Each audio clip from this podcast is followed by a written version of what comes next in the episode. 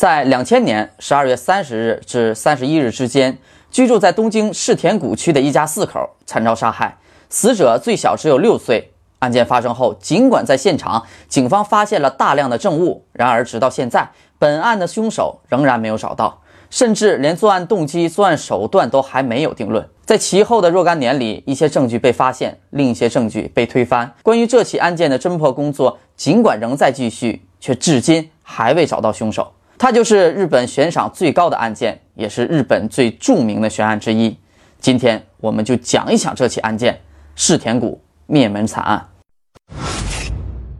上世纪末的东京世田谷区上祖师谷，住着幸福的宫泽一家四口。丈夫宫泽干男，四十四岁，平面设计师；妻子宫泽太子，四十一岁，培训学校的讲师；女儿宫泽妮娜，八岁；儿子宫泽里，六岁。一家人在一九九二年就住到了这里。太子的母亲和姐姐也在同一年搬到了隔壁的房子居住。之后，太子的姐姐结婚后，与丈夫移居到了海外。隔壁的房子就只剩下了太子的母亲一个人居住。这两栋楼房呢，在外面看起来是连通在一起的，可实际上并不是。原本这里曾住着将近三十户人家，但旁边公园需要扩建，这里也就变成了拆迁区。很多人已经搬走了，现在只剩宫泽一家和另外三家住在这里。按照惯例呢，每天的太子会跟他的妈妈商量好去附近的超市买菜，然后把孩子带到母亲家。拜托母亲来照顾。然而，在十二月三十一日这天上午，女儿一家却一点动静都没有，打了好几遍电话也没有人接。感觉到事情蹊跷的太子母亲便在十点五十分的时候来到了隔壁，按响了女儿家的门铃。屋里寂静无声，看到女儿家的车还停放在车库门前，母亲知道女儿一家并没有出门，于是她拉动了大门，门并没有锁。打开大门后，屋里一片昏暗，一切都好像是一家人并未起床的迹象。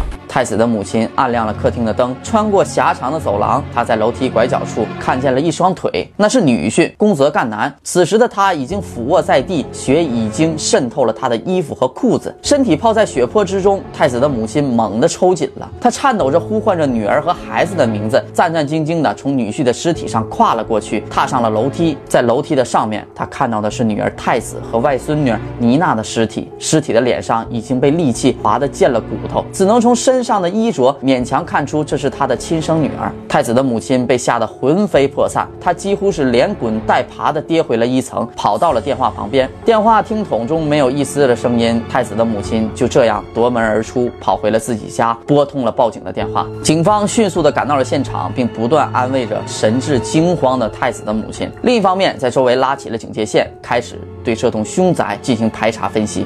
从现场最初收集的直观信息显示，这场灭门血案的过程是极其血腥残忍的。警方排查，在房屋后侧栏杆的地方发现了凶手脚印，树枝也被折断，猜测凶手应该是在十二月三十日晚十二点左右，从功德家外围的栏杆上翻上去，然后从二楼的厕所窗户的通气窗进入了房内，将宫泽儿子小李用手扼住了颈部，窒息而死。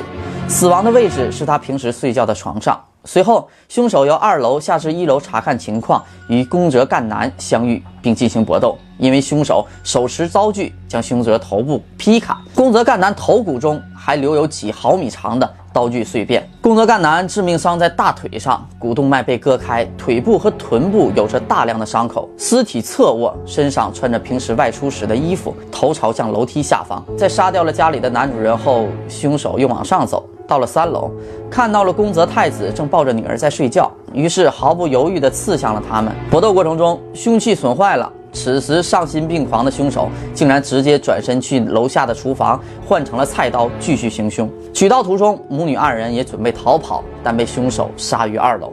此时的妻子太子和妮娜的尸体抱成一团，太子尸体的伤口集中在颈部。面部和背部，颈部的动脉和气管被割开，面部有着大量深及骨头的割伤，后背处有几处贯穿至胸部的刺伤，伤及心肺。妮娜的伤口集中在颈部和胸腹部，并在尸体周围还有大量沾有她血液的纸巾。两人。都穿着睡衣，在现场，警方还发现了一些相当有价值的线索。凶手所使用的刀具一共有两把，一把是留刃刀，一把是太子家中的西式菜刀。从这两把刀上，警方没有找到任何有价值的指纹。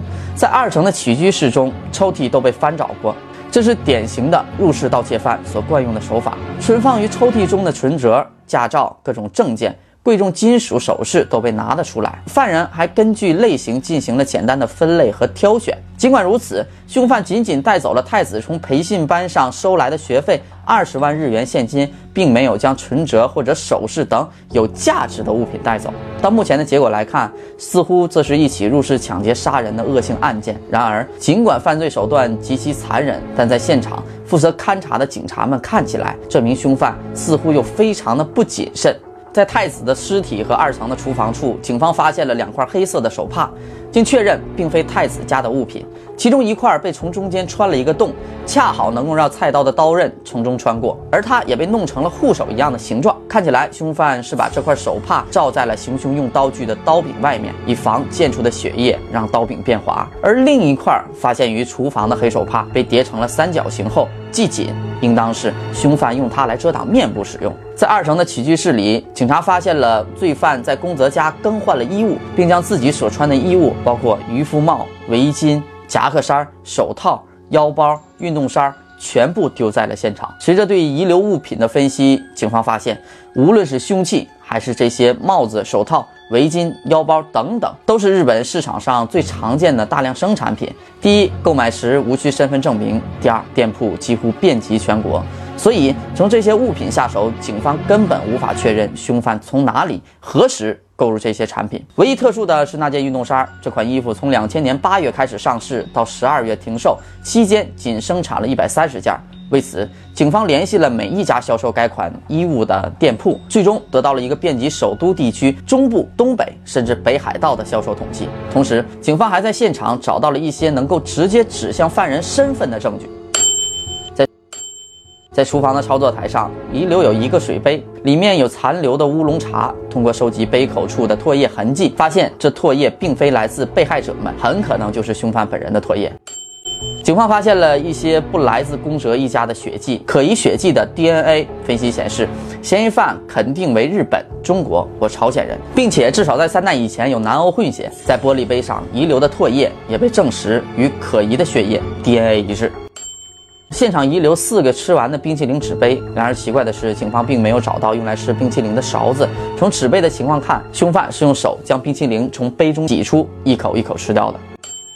通过现场的详细勘查，警方发现了凶犯的足迹。足迹显示鞋码为二十七点五厘米，就是我国的标准的四十五码。此款鞋只通过韩国分公司制造了四千五百三十双，工厂所在地呢是中国吉林省的延边。正规的出售渠道仅仅是在韩国，但也并不排除日本商家从海外代购，或者是通过工厂渠道有尾单流出的可能性。在被害者家中的客用拖鞋上，警方找到了一些汗液的痕迹。通过 DNA 比对，发现这些汗液与先前可疑血迹来自同一人物。但如果是这样的话，也只能是说明这名凶犯曾经穿上过这双拖鞋。随着案件的逐步深入调查，更多细节被发现。罪犯丧心病狂杀人之后，竟没有逃跑，而是在宫泽家吃喝拉撒上网。他吃了宫泽家冰箱里的西瓜，喝了一大瓶大麦茶，还吃了四个冰淇淋。他不慌不忙地在案发现场把柜子和抽屉全部打开，看起来在寻找某样东西，又或是在制造抢劫的假象。他在厕所内大便，而太子的一些教科书等资料撕碎了，被他丢进了浴缸。他还多次打开电脑，第一次为三十日晚的十点五十分，最后一次为。三十一日的上午十点零五，可以判断凶手在行凶后不仅没有逃跑，还在现场停留了十个小时以上。汇总现场证据线索后，日本警方一致认为，凶手的身高应当是在一百七十公分左右，并且非常强壮，还可能有军人背景，因为从凶手留下的足迹和伤口包扎使用的工具都有军人的习惯。最后，凶手是日本人、中国人或者是朝鲜人。信心十足的日本警方马上根据这些线索去追捕。虽然有了这么多线索，然然而并没有什么用。日本警方依然没有成功抓到凶手，或者说连凶手的身份都没有确定。因为这起案件性质恶劣，影响极大，日本警视厅组成了专门的搜查本部，投入了多达二十四万的警力进行调查，甚至还制作了中文、韩文以及英文的通缉海报。悬赏金额更是最高达到过两千万日元，堪称史上最高。但经过十几年的调查，警方依然没有找到凶手。不过他们并没有放弃，仍然设有五十名警员组成的搜查本部，专门负责此案的调查，并且每年都会不定期的向公众发布最新的调查进展。这起日本史上悬赏最高的灭门惨案，也是日本警察的耻辱一案。如此多的线索，却十九年都破不了案。最近几年，每年的十二月三十日，日本警视厅搜查本部的五十名警员都会在部长的带领下来到宫泽家的门前举行献花仪式，并且鞠躬谢罪，表示一定要解决此案。好了，好了，这就是本期全部内容。喜欢的朋友记得点个关注，我们下期再见。